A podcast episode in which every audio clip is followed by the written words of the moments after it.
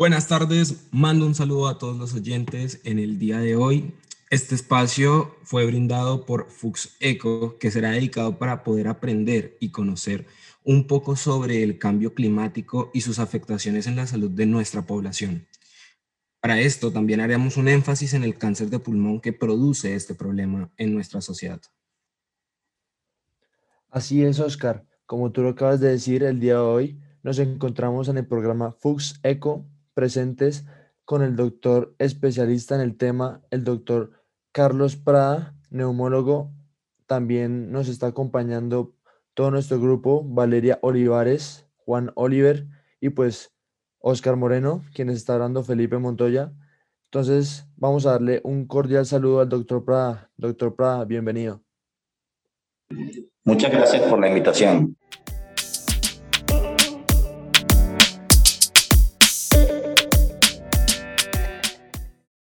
Bueno, entonces antes de comenzar con las preguntas, vamos a hacer una breve introducción sobre lo que sería como el cambio climático.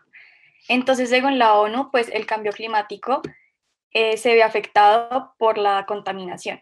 Esta contaminación, pues digamos que se puede ver ligada a los gases que llegan a emitir, por ejemplo, la ciudad, y pues estos eh, que pertenecen pues al efecto invernadero. Entonces, pues que contribuyen al cambio climático en una proporción notable.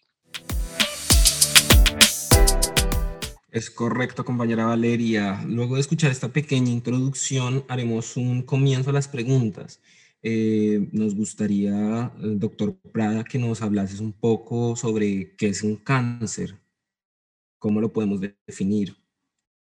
Bueno, en el tema que estamos hablando ahora eh, del cáncer, sobre todo el cáncer de pulmón, es una enfermedad que está vinculada fundamentalmente con el humo del cigarrillo.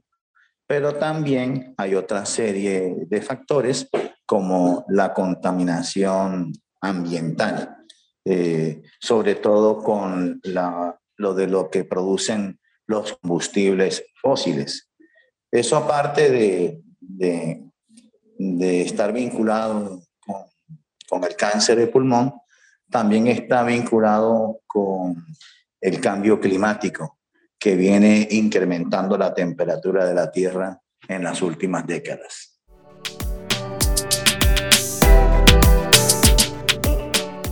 Muy bien, doctor. Eh, ya usted, como lo acaba de mencionar, nos dijo que el cáncer se puede producir por diversos factores y como usted ya lo dijo, eh, entre ellos está pues la contaminación. Eh, ¿Qué gases o cuáles son algunos gases que nos pueden ser nocivos a nosotros para nuestros pulmones y que nos pueden afectar en el, en el proceso, o sea, en, la en, el, en el procedimiento para, para que se genere el cáncer? ¿Qué, ¿Qué es lo que usted considera los más peligrosos? Bueno, los más peligrosos, eh, como les había dicho, fundamentalmente es el consumo del cigarrillo. Cuando una persona consume cigarrillo, eh, esa punta de cigarrillo produce un calentamiento que puede llegar a los mil grados centígrados. Entonces, eso hace que se descompongan eh, los productos del, del cigarrillo, alquitrán y una serie de productos químicos que van a hacer que esto se deposite en, en los pulmones. También en menor cuantía, pero sin dejar de tener una significancia clínica, están los productos fundamentalmente de la polución vinculada con eh, los, los combustibles fósiles. Eh, también están los productos de las fábricas que producen eh, estos y favorecen la, la producción de cáncer de pulmón fundamentalmente los combustibles fósiles. Es el que más se relaciona con el cáncer de pulmón en, el área ambiental. Y en ese sentido, pues digamos que si hay diferentes tipos de cáncer, o sea, me refiero, pueden haber diferentes tipos de cáncer teniendo en cuenta como los diferentes tipos de gases. Eh, esto se relaciona con, con múltiples eh, patologías. Eh, pero el que más se ve afectado es, es el, pulmón, porque al nosotros inhalar, el, eh, cuando estamos respirando, eso hace que llegue primero a los pulmones. Y por eso es que el pulmón es el órgano principalmente afectado, pero no es el único. ¿Cuáles son esos contaminantes que hay en el ambiente? El carbón, los derivados del petróleo y los gases en general que produce la industria y los vehículos. Por eso es que el principal afectado es el pulmón, pero no es el único. Eh, doctor, ¿y cuáles son los tipos de cáncer más frecuentes teniendo en cuenta pues, todo lo que ha mencionado anteriormente? Bueno, como tanto la contaminación ambiental como la contaminación eh, por el cigarrillo, el primer afectado es el pulmón. Pero aparte del pulmón, hay otros cánceres que están bastante implicados eh, con los contaminantes del ambiente y el cigarrillo, tales como el cáncer de riñón, vejiga y colorectal, sobre todo. Listo. Doctor, ya que nos estamos frecuentando a desarrollar una, una plática con temas basados en el desarrollo de enfermedades debido a la respiración de gases nocivos, enfoquémonos en una en especial, la cual es una de las más vistas a nivel mundial y que más ocasiona muertes en las personas que sufren de esta misma enfermedad en sus diferentes tipos presentes. Hablamos de cáncer de pulmón. En primer lugar, hablemos de en qué consiste esta enfermedad. El término cáncer de pulmón se utiliza para designar los tumores que nacen del epitelio de las vías respiratorias, bronquios, bronquiolos y alveolos. Esta enfermedad en lo general presenta afecciones patológicas a su portador. ¿Podría compartir con nosotros algunas de estas? Bueno, eh, el cáncer de pulmón generalmente se habla del carcinoma bronquioalveolar o sea que generalmente afecta a los bronquiolos y los bronquios. Eh, puede ser de origen central o periférico. Los tipos de cáncer en pulmón son el escamocelular, el adenocarcinoma, eh, cáncer en células de avena.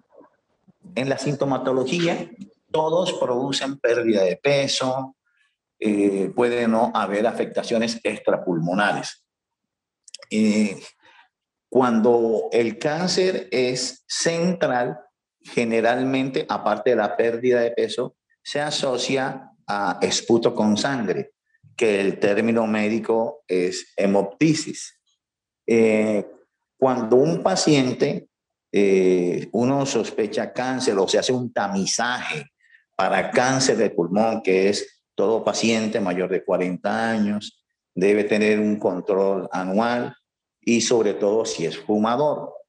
Eh, cuando el, la principal medida para evitar el cáncer de pulmón es la prevención, eh, que sobre todo es evitar el consumo del cigarrillo.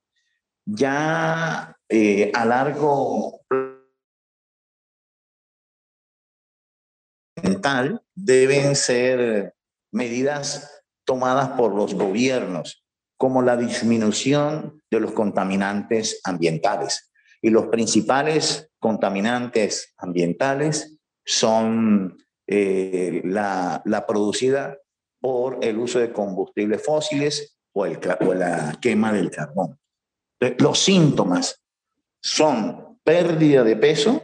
Si es un cáncer central, se puede asociar a esputo con sangre, que se llama hemoptisis y generalmente en la historia clínica, sobre todo nosotros los neumólogos, siempre le hacemos la pregunta al paciente, ¿es usted fumador o no? Cuando el paciente es fumador y sobre todo más de 20 paquetes de cigarrillo año, eso es un factor de riesgo alto y nos pone en alerta tanto para cáncer de pulmón como para enfermedad pulmonar obstructiva crónica. Eh, listo, muchísimas gracias. Seguimos a continuación con la siguiente temática. Vale, doctor. Con respecto a dichas informaciones, a dichas afirmaciones que usted nos plantea, es posible inferir que el cáncer de pulmón es una enfermedad que en la mayoría de los casos presenta síntomas. los cuales manifiestan la enfermedad. Eh, es por esto que quisiera que nos aclarara cuáles son los indicadores iniciales que se tienen de un cáncer de pulmón. Eh, los principales eh, en la historia que nosotros hacemos en neumología, siempre le preguntamos al paciente sobre antecedente de, del hábito tabáquico, tabáquico. Ese es el principal eh, elemento que nos pone en la pesquisa para, eh, para saber si alguien es tiene un factor de riesgo para cáncer de pulmón. Cuando un paciente nos dice esto, nosotros estamos atentos a los síntomas que pueda decirnos el paciente. Puede dar tos persistente que empeora, puede haber un dolor en el pecho, puede haber dificultad para respirar. Por el mismo tumor puede presentar silbidos en el pecho. Ya les había dicho que eh, la tos con sangre, que el término médico es hemoptisis. El paciente tiene sensación de cansancio todo el tiempo y una pérdida de peso de causa no conocida. Siempre cualquier paciente que pierda peso y que no está vinculado a un proceso que esa persona lo está buscando, siempre es un signo de mal pronóstico. Las personas que pierden peso en forma espontánea sin, sin estarlo buscando, eso es un signo de mal pronóstico, no solamente para cáncer de pulmón, para cualquier tipo de cáncer. Muchas gracias. Eh, también considerando que el cáncer pulmonar se presenta en dos tipos, los cuales son cáncer de pulmón de células pequeñas y cáncer de pulmón de células grandes, sería interesante saber en qué se diferenciarán estos dos tipos de cáncer de pulmón. ¿Nos podría aclarar, por favor? Bueno, eh, las diferencias eh, son dadas fundamentalmente a que el cáncer de pulmón de células no pequeñas, que es el más frecuente, tiene mayor tendencia a ser central. Y al tener mayor tendencia de ser central, es mucho más frecuente que produzca eh, esputo con sangre. También es más frecuente que produzca, atelectasia. Atelectasia es que afecta ya sea o un bronquio principal o un bronquio fuente y se produce una, eh, algo que nosotros en términos médicos llamamos atelectasia. En lo normal, cuando uno mira una radiografía de toras, eh, esa radiografía de toras, eh, el pulmón se ve negro, eso es lo normal. Cuando hay una bolita, que si esa bolita es menos y se ve de color blanco. Esa bolita, cuando es menos de 3 centímetros, se llama nódulo. Y cuando es mayor de 3 centímetros, se llama masa. Y esta eh, bolita o masa, de acuerdo a su localización, puede producir atelectasia. El cáncer de pulmón no células pequeñas es más frecuente que produzca, que sea central. Y al ser central, puede producir con mucha más frecuencia atelectasia, ya sea lobar, eh, superior, medio, inferior o atelectasia total cuando afecta el bronquio fuente principal. Eh, mientras que el cáncer de pulmón de células pequeñas o células en avena, en inglés out cell, es con mucha más frecuencia un tumor periférico y puede producir todos los síntomas que yo les mencioné ahorita, pero con mucha menor frecuencia el esputo con sangre. Esa es quizás la forma eh, más importante en la diferenciación. Ya después, en medicina, siempre se requiere eh, hallar el diagnóstico y hay dos formas. Una con fibrobroncoscopia, que la fibrobroncoscopia va a detectar los tumores que están hasta la segunda división de los bronquios segmentarios. El, el árbol traqueobronquial se divide, va la tráquea, llega a la carina, que debe ser fina y móvil, y se divide en dos, bronquio fuente izquierdo, bronquio fuente derecho. Después se divide en el derecho lobar superior, lobar medio y lobar inferior. Y a izquierda se divide en lobar superior, que a su vez tiene eh, dos divisiones, culmen y língula. Língula equivale al lóbulo medio a derecha y culmen equivale al lóbulo superior a derecha, pero es un solo bronquio. Y el lobar inferior.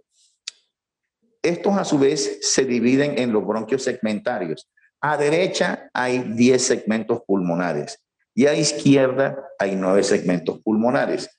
Total que la diferenciación siempre debe ser por anatomía patológica. Cuando uno está sospechando un cáncer de pulmón y no lo haya por la fibrobroncoscopia, entonces el siguiente paso es eh, obtener muestras de ese tejido por radiología intervencionista para los bronquios periféricos a los que no tiene acceso el fibrobroncoscopio. Doctor Prada, muy interesante esto que nos cuenta sobre el cáncer de pulmón. Y hay una cosa que, que, me surge, que me viene a la cabeza, que me da la duda, y es que cuál, cuál sería un proceso a un paciente para el tratamiento, recuperación y paliación del cáncer de pulmón. ¿Cómo se recupera el, el paciente? El proceso, primero, primero que todo, es, está la sospecha clínica, después viene la confirmación, que ya les dije cómo se hace, que si es central con fibrocopia, que si es periférico o radiología intervencionista. Eso es hacer el diagnóstico. Ese es el diario vivir que nosotros vemos en las clínicas en las que trabajamos. Después de eso, viene eh, qué se va a hacer con ese. Primero hay que definir el tipo de tumor que tiene el paciente. Después de eso se hace algo que se llama la clasificación TNM. T tumor, N nódulos, M metástasis. Eh, hay una clasificación que dice T1, T2, T3, T3A, T3B y 4. Son quirúrgicos los cánceres de pulmón estadio hasta 3A en los que son cáncer no pequeña célula. Los cánceres de células en avena el tratamiento en general es de una quimioterapia. Por eso es que es importante siempre, siempre, siempre tener el diagnóstico histológico. Los oncólogos, para poder recibir un paciente y definir el tratamiento, deben de tener en primera instancia un diagnóstico de certeza para poder ellos eh, tratar qué van a hacer con el paciente. Los tumores que son más allá de 3A 3B y 4 se trata con radio y quimioterapia los tumores de células no pequeñas, mientras que los tumores de células pequeñas siempre se hace quimioterapia. Esa es la diferencia y por eso es la importancia de determinar qué histología tiene el, cáncer de pulmón. Entonces, están los cáncer no, no células pequeñas, de los cuales el más frecuente es el escamocelular, el adenocarcinoma y, esta, y el bronquioalveolar. Mientras que lo, el, otro tipo sería los cáncer de célula pequeña o old cell, que en inglés, y esos tienen un tratamiento diferente. Hay, en neumología hay algo, una cosa es resecabilidad y otra cosa es operabilidad. ¿Qué significa eso? Un paciente puede tener un cáncer de pulmón, digamos, estadio 2, que por, por estadificación eh, es operable. Pero si las condiciones clínicas del paciente no lo permiten, entonces viene la otra palabra que es operabilidad. Resecabilidad tiene que ver con la estadificación clínica. Y operabilidad tiene que ver con las condiciones clínicas del paciente que si van a permitir o no un tratamiento quirúrgico. mientras que los pacientes con cáncer de células pequeñas, ellos van, pasan directamente a quimioterapia independientemente de la, de la estadificación.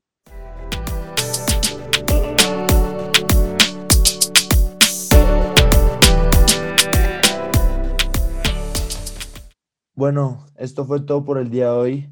Agradecemos al doctor Prada por acompañarnos, por instruirnos un poco más sobre este interesante tema, el cual fue el cáncer de pulmón. Muchas gracias, doctor Prada. Quisiera decir algunas palabras para despedir. Bueno, eh, quería agradecer me hayan tenido en cuenta para dar una eh, pequeña explicación sobre el cáncer de pulmón, cómo se desarrolla, cuáles son sus síntomas. Eh, siempre se hace énfasis en dos cosas. Uno, el evitar el uso del cigarrillo. Y dos, que es algo que los gobiernos deben trabajar en eso y, y ya, ya se vislumbra que por doble motivo, tanto por motivos de salud y quizás esto es lo que más está teniendo en cuenta los gobiernos, eh, el cambio climático que está vinculado con el uso de combustibles fósiles.